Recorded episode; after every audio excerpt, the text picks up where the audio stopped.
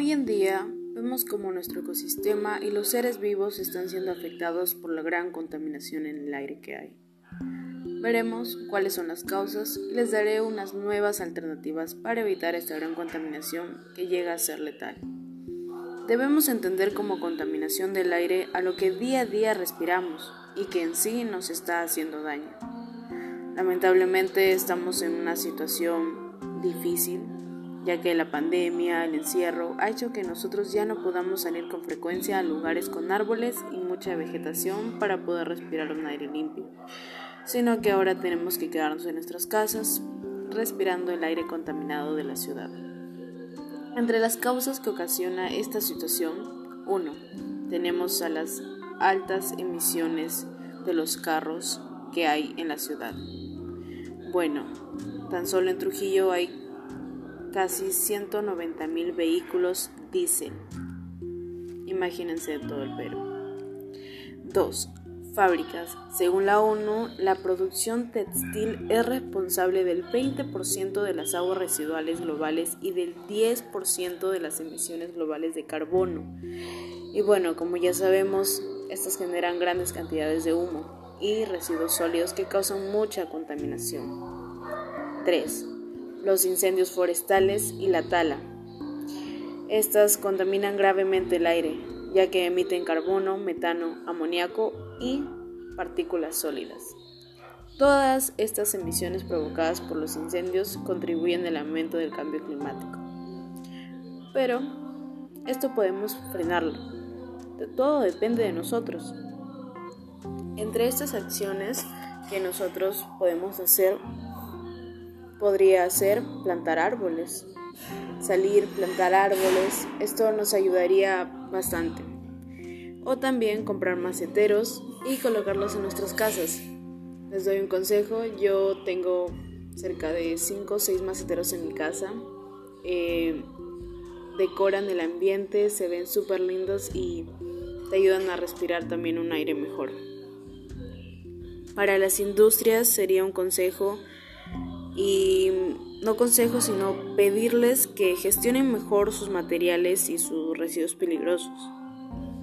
Entre otras, otros consejos que, les puedo dar sería que reciclen la basura orgánica, ahorren energía, nunca pero nunca quemen su basura, ya que como lo dije, el aire se contamina y esto no es bueno para nosotros.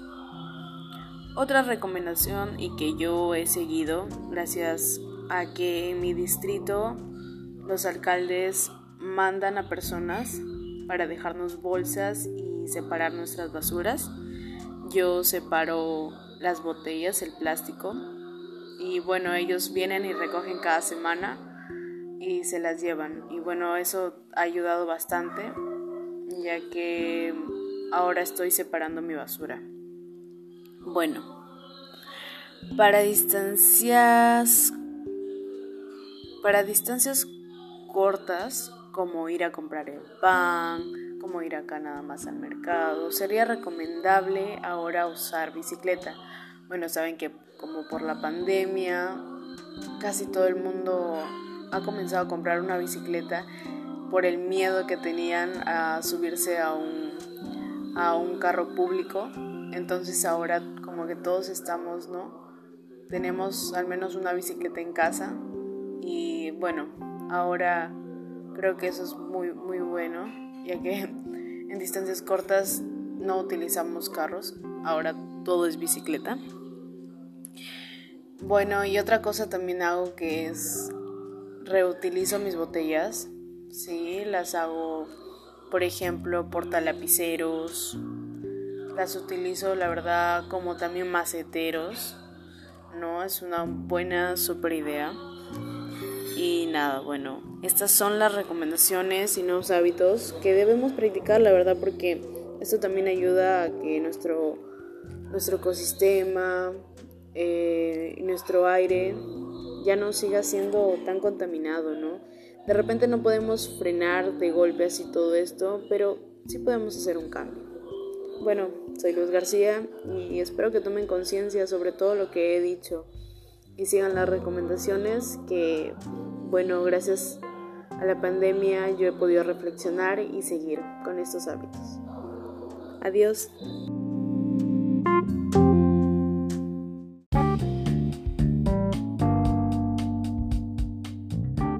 Hola, mi nombre es Luz y hoy hablaremos sobre el estilo de vida saludable. En este entonces podemos ver cómo las personas están siendo afectadas debido a la mala alimentación, bueno, más en esta pandemia, ¿no? Que hemos comido demasiado. Y bueno, esto la verdad tiene sus contras, que son las enfermedades, ¿no? Este, sobrepeso, enfermedades cardíacas y más. Pero lo bueno es que para esto hay una solución. Y como ya lo dije, es llevar un estilo de vida saludable. Para esto nosotros iniciamos desde la alimentación y luego les voy a dar otros puntos que también son claves para llevar un estilo de vida saludable. Bueno, primero nosotros debemos para la alimentación basarnos en nuestra pirámide alimenticia. Debemos consumir frutas y verduras que son indispensables en nuestras dietas, en nuestros platos de comida. Eh, también las proteínas que nos dan bastante energía este, para nosotros este, seguir haciendo nuestras actividades. Los carbohidratos que también son indispensables y que hay algunos que bueno en sus dietas las eliminan y eso no debería ser ya que los carbohidratos también juegan un papel bastante importante en nuestra dieta diaria. Em, las grasas, que también son, son importantes, pero las grasas saludables, pues el aceite de oliva, este, una verdura que también es alta en grasas, la palta, ¿no? aceite de maní, mantequilla, ¿no? Todo eso. Los lácteos también, la leche, queso, son indispensables para nuestras dietas diarias, ¿no? Y, pero también para esto nosotros debemos tener un balance, siempre comiendo moderadamente cada comida, ¿no? Nunca excedernos. Ese sería el primer punto respecto a la alimentación, ¿no? De llevar una alimentación saludable, como ya les dije, basándose en nuestra pirámide, que todas la conocemos. ¿No? Otro punto que es importante, ¿no? que es como un contra, es el evitar comidas chatarras. ¿no? Por ejemplo, si te antojaste una hamburguesita con sus papas fritas y encima una gaseosa, ¿no? Una Coca-Cola, por ejemplo, pues piénsalo primero, la verdad. Porque esto no es nada bueno, ya que son comidas altas en grasas saturadas, no alimentan, no nutren y encima te producen enfermedades a la larga. No. Al igual que los pasteles y dulces, ¿no? Que están llenos de azúcar y, nos llevan este, a elevar nuestra glucosa e insulina, ¿no? Esto la verdad produce enfermedades como diabetes, sobrepeso y más, ¿no? Bueno, también claro, nosotros podemos darnos de repente, nos da un antojito, algo así, pero como les digo, siempre moderadamente, ¿no? todos los días. Eso es una vez a las 500 que nosotros debemos consumir, ¿no? Bueno, otro punto importante es el tomar agua, ¿no? Tomar agua es indispensable. Ayuda en el procesamiento de nuestros alimentos, evita la fatiga, ¿no? Este, y además, el no tomar agua produce enfermedades, ¿no? Y este, eso nosotros lo sabemos porque sí o sí nosotros en el día debemos de tomar tipo nuestros 2 litros de agua, ¿no? Ahora pasamos a el punto donde nosotros debemos hacer deporte. Esto ya es de cada uno, ¿no? A veces dicen, no, qué pereza.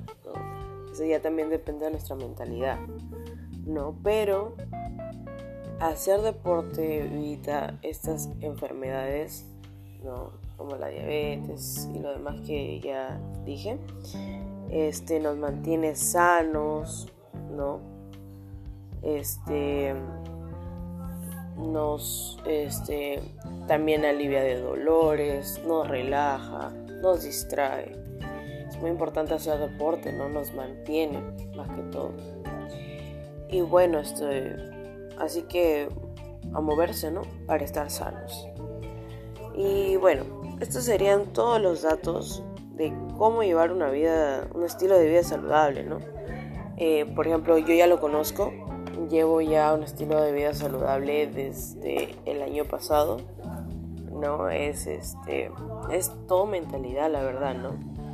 Y también llevar un estilo de saludable a la larga te da satisfacción, ¿no? El poder decir, este, yo llevo una vida de estilo saludable y me siento súper bien, estoy súper bien con mi cuerpo, estoy sana, saludable, ¿no? Más que ahora también en la pandemia nosotros debemos, la verdad, nutrirnos bastante para evitar, ¿no? Este, que cuando nos llegue de repente la enfermedad nos ataque en el peor momento, ¿no? En el donde no hemos, este, no nos hemos nutrido bien y nos ataca, nos baja nuestras defensas, ¿no? Por eso alimentarnos bien pues, tiene que ser indispensable, ¿no?